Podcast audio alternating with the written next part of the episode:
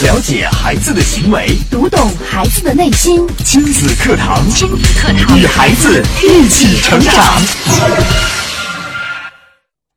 随着孩子逐渐长大，家长们发现孩子的无理要求越来越多了，没完没了的玩游戏、看电视，吃不够的冷饮和糖果，不能按时就寝，也不能准时起床，所面临的挑战也越来越大。一旦强行阻止和要求他耍赖、哭闹、打骂，这育儿过程中一系列遭遇的难题和烦恼，我们还怎么样解决呢？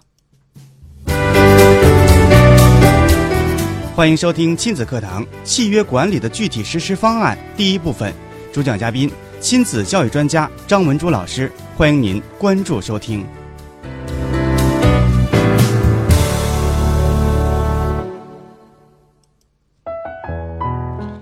节目的开始，我们首先来有请张老师。张老师，你好。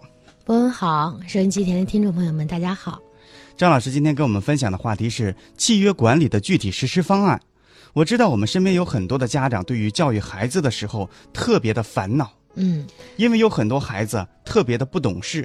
这个不懂事是我们家长认为的，嗯，喜欢哭闹，喜欢打骂，喜欢耍赖，嗯，特别是家长要求他干什么事儿的时候，他就发火了，嗯。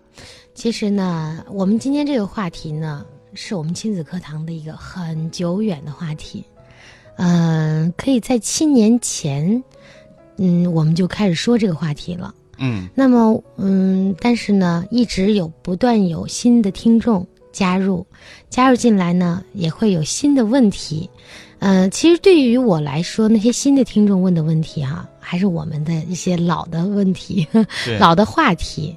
那么我们今天呢，就把这个嗯老的话题拿来，我们重新老话新说一下。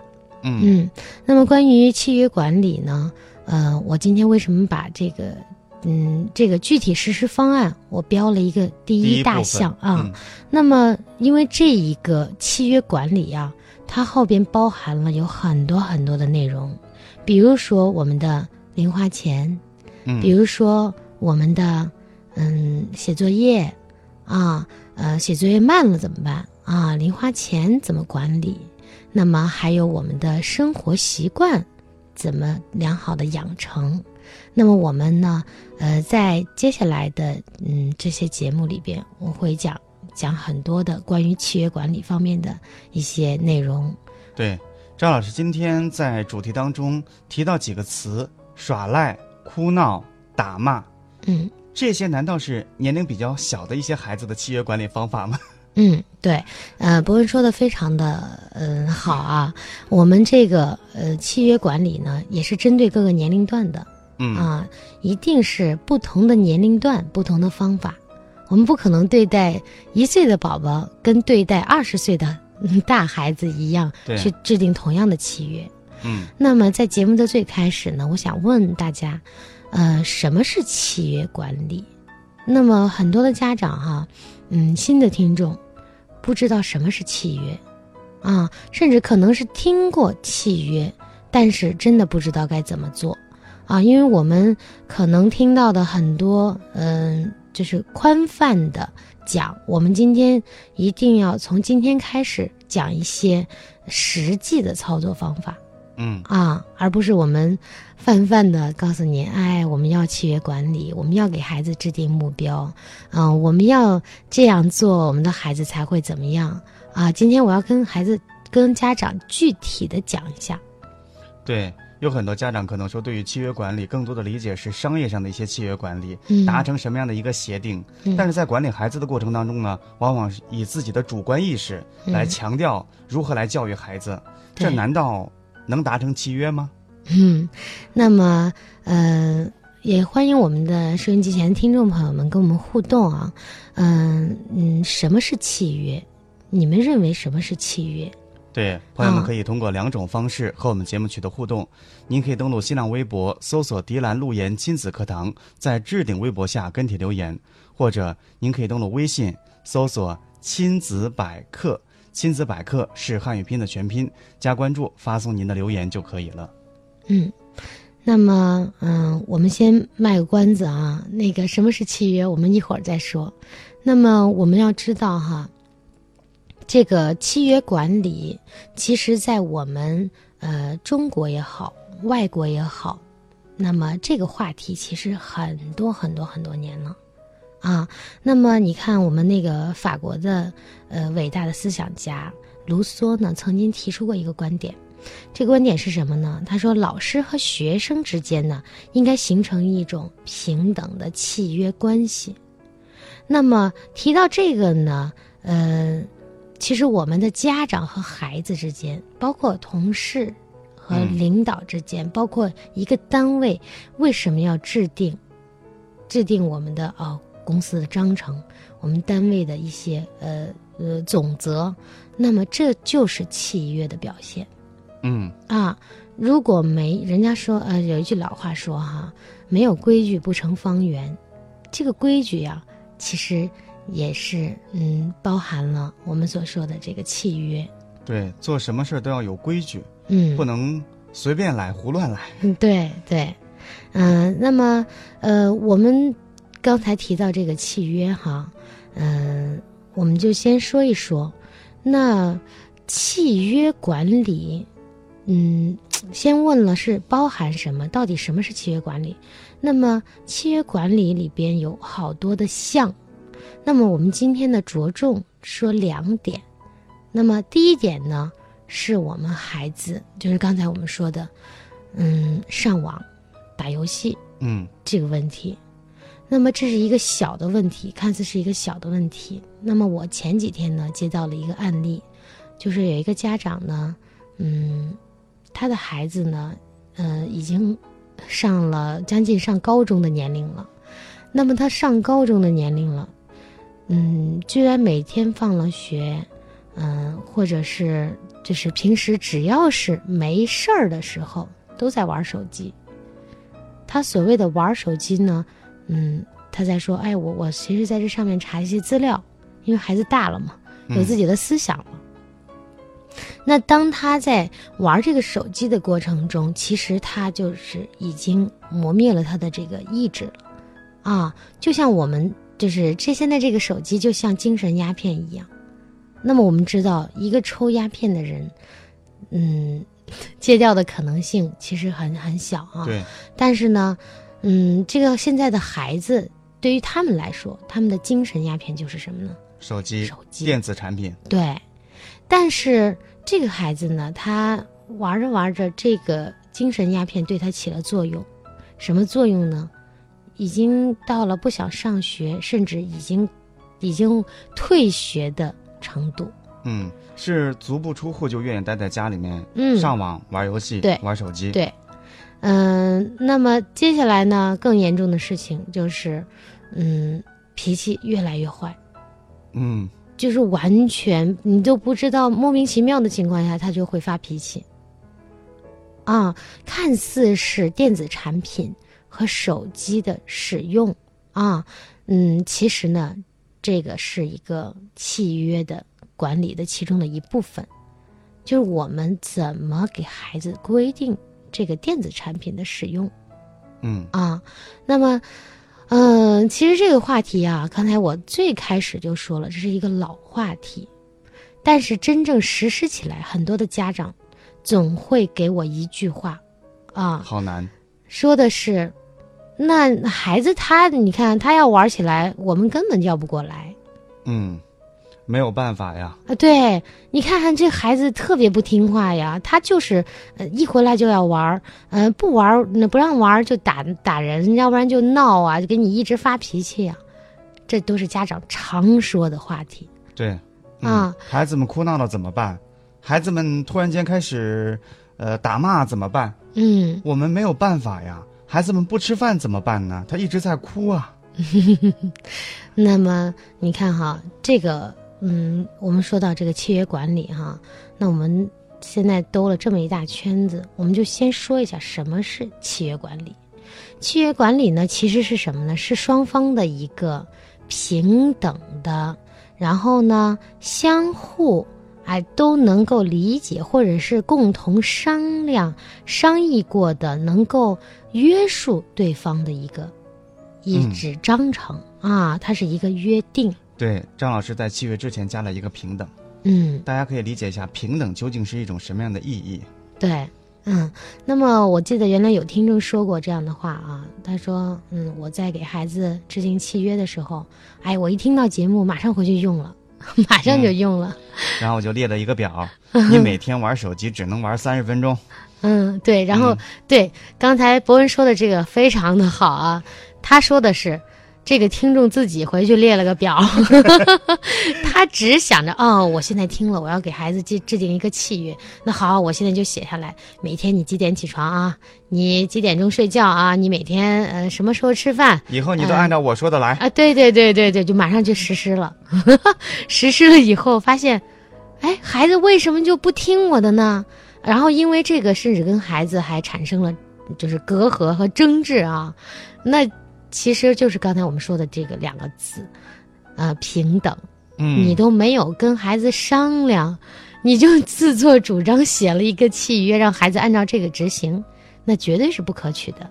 对，怎么样和孩子商量能够达成这个契约是非常关键的。嗯，对，现在博文接触小孩子特别特别的多，嗯，关于六到十岁的孩子，我觉得已经非常非常有思想了。对，你家长们给他讲很多的一些道理，什么东西，他根本就听不听得懂，而且也不愿意去听，其实孩子听一遍就懂了。听一遍就已经懂了，而且。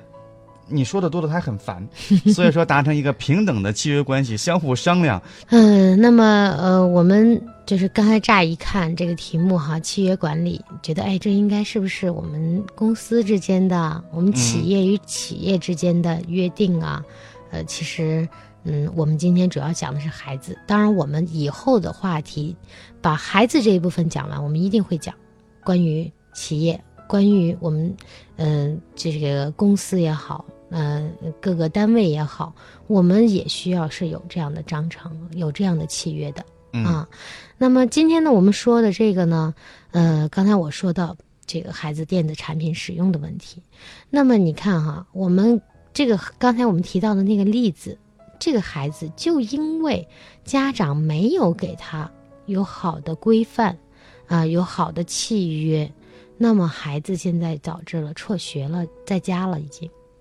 那么这个，嗯，我们如果没有发生，我们该怎么补救呢？怎么给孩子做这个契约呢？那么我们所有的事情，我们，呃，那个经常会有这样的话哈，说好话说在前边，事后不红脸。对啊，因为我们所有的事情，如果你把事情说在前边，就是像一个约定。嗯啊，其实这就是一个口头的协议，口头的契约啊。那还有很多家长说，我给孩子立过契约呀，我们两个商量了呀，每次写在纸上，然后他一生气就撕掉了。然后我在想，其实这个契约啊，不是用这张纸，就像我们的婚姻一样哈。嗯，不是结婚证可以对，不是这张纸可以约定到你们两个人，对，而是真正的去实施。宁愿可以没有这张纸。嗯没有纸，如果你能实施的好，其实比这张有这张纸可能更好、更强一些。嗯，不是说有这张纸我们就高枕无忧了啊。对，然后我们一有事儿就把这张纸拿出来。我记得我们看过很多的电视剧啊，里边就是啊一生气两个人就把这张纸拿出来。你看你当时是怎么跟我说的？这个是没有意义的，没有用。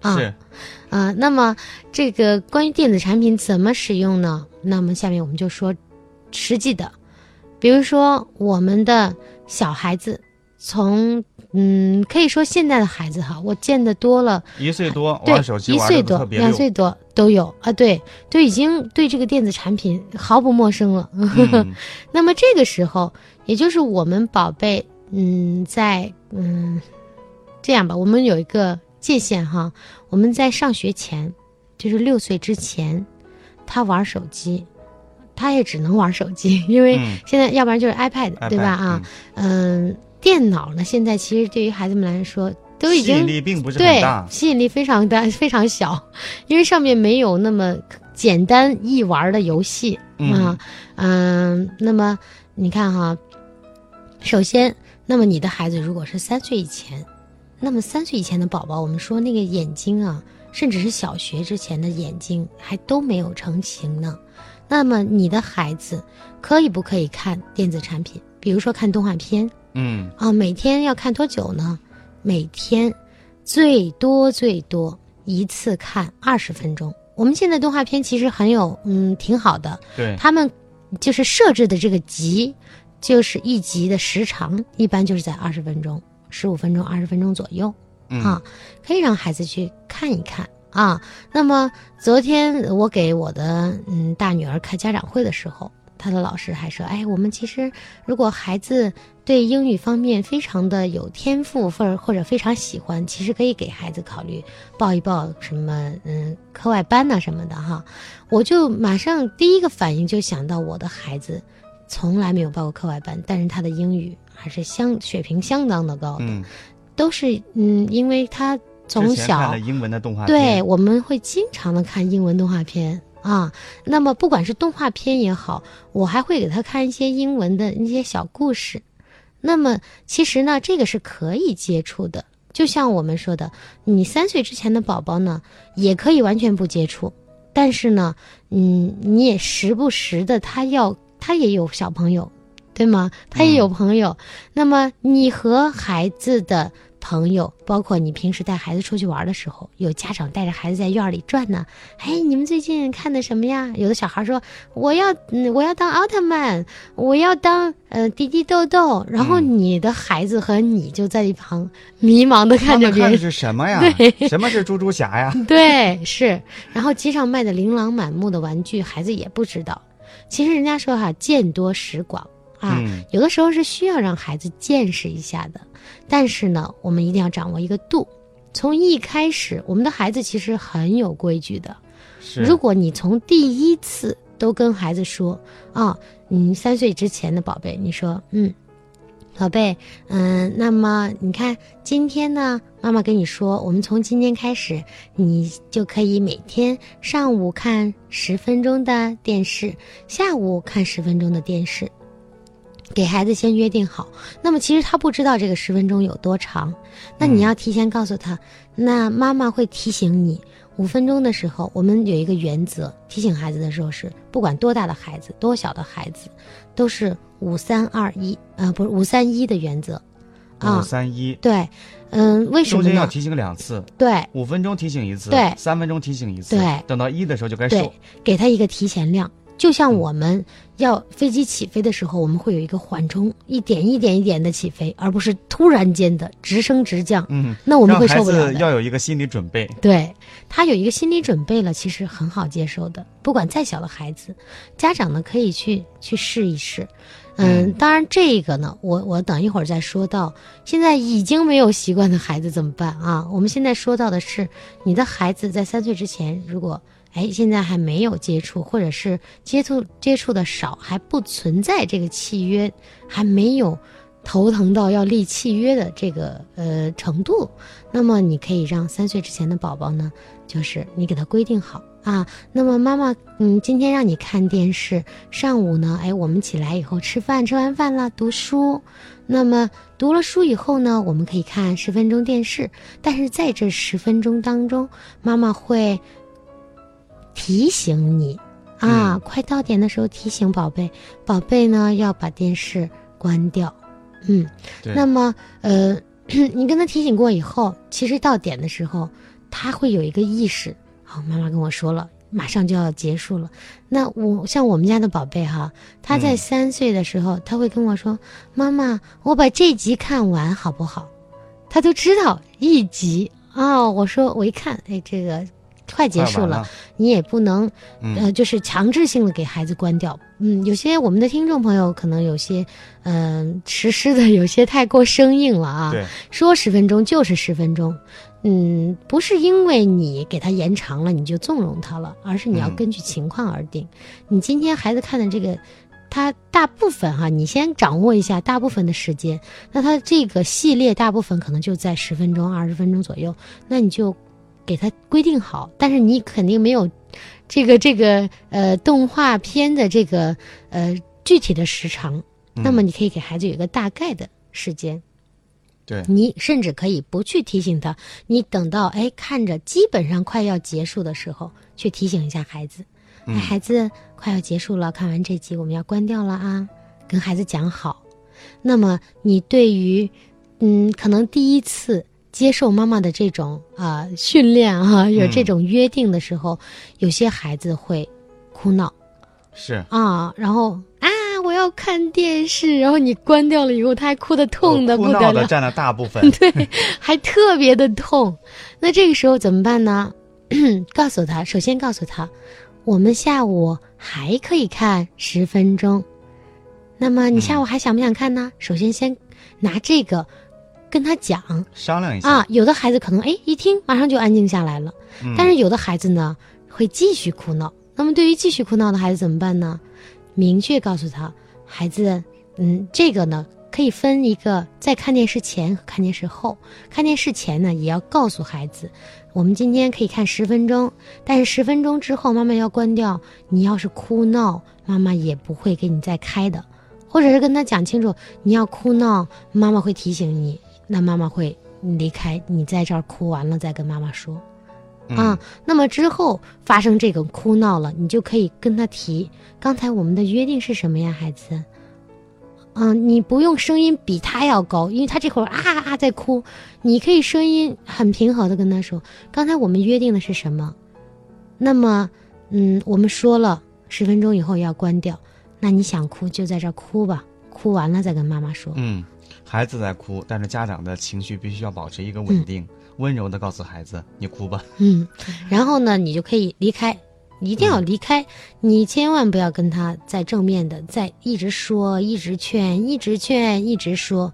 其实这个”越说孩子觉得你很重视我，我哭能够影响到你的心情，我就哭。对，那么基本上我刚才说到的这个这个方式哈，你可以随着年龄的增长给孩子，呃，把时间提上去啊，包括三岁以后，就是在上小学之前，他的时间，嗯、因为他平时都在上幼儿园嘛，对，他在上幼儿园的时候，可能老师有的时候会用 PPT，也会让他们看电视。嗯但是呢，你可以答应他每天放学以后，或者是，嗯，其实有的孩子哈，放学以后，之所以他要看电子产品，是他家长没有带他玩儿。对，是因为孩子的生活不是那么丰富。如果你带着孩子就玩了，在楼下玩啊，玩什么？对，他也想不起来看电视的事儿。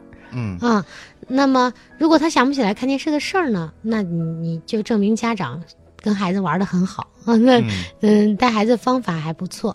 那么如果你的孩子回来了就要看看电视，那么你可以先带他下楼玩一会儿啊，或者让他在幼儿园多玩一会儿。回到家里边呢，有的家长要做饭嘛，说因为我没有人带呀、那我总要吃饭，手机给你，iPad 给你，嗯玩吧。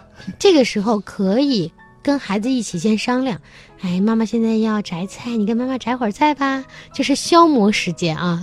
把这个摘菜的时间，可能哎，就是孩子你给他几颗菜，他摘着摘着，可能几这个半个小时、二十分钟就过去了。你的家长这个时候把菜也准备好，炒菜呢基本上十分钟足够了，一二十分钟。这个时候呢，你的孩子是可以给他二十分钟看电视的时间的。这个时候呢，你家长既可以专心的炒你的菜，孩子也可以专心的看动画片。那么我们会发现，很多的孩子在看动画片的时候，家长在不停的唠叨，或者是不停的喝点水吧，吃点水果吧，哎嗯哎哎，你你这一点看的怎么样啊？不停的打断孩子。其实你还不如给他一个私人的空间，让他去专注的看完这一集。你的饭也做好了，然后跟孩子讲，妈妈做完饭以后，这集看完我们就要关掉了，然后给孩子养成一个好的习惯。嗯，该那干什么事儿的时候，咱就干什么事儿。对，那嗯，我们这个契约制定好了以后，那其实你以后会很省心。在孩子嗯一开始会反复，但是如果你一开始第一次就跟孩子就完全没有没有这种交流，然后只是碰到这样的事情了哦。第一次突然间孩子看电视了，你也在看，哎，这点看的挺好玩的，我多看一会儿，孩子也跟着多看一会儿。然后你看完了，你突然要关掉，孩子不要不要关，然后你就因为这个事，遇到一次吵孩子一次，遇到一次打孩子一次，孩子也莫名其妙，不知道我该怎么做，就是无序的状态。那这个情况下我们怎么办呢？那你要好好的想一想你自己之前是怎么做的，然后记坐下来跟孩子聊。那么我们接下来要怎么办呢？啊，我们接下来看电视要怎么看？那么玩手机呢？同样，如果你玩手机了，你的电视今天就不可以看了。你可以上午玩十分钟，下午玩十分钟，没问题，可以玩。你给他一个，就是下载一个他喜欢的游戏。嗯，那这是我们所说的小学之前的孩子。啊，对这种契约管理，关于小学之前的孩子，您有什么样的问题，都是可以通过两种方式和我们节目取得互动。您可以在新浪微博上搜索“迪兰路言亲子课堂”，在置顶微博下跟帖留言，或者您可以登录微信搜索“亲子百科”，亲子百科是汉语拼音的全拼，然后加关注，发送您的留言就可以了。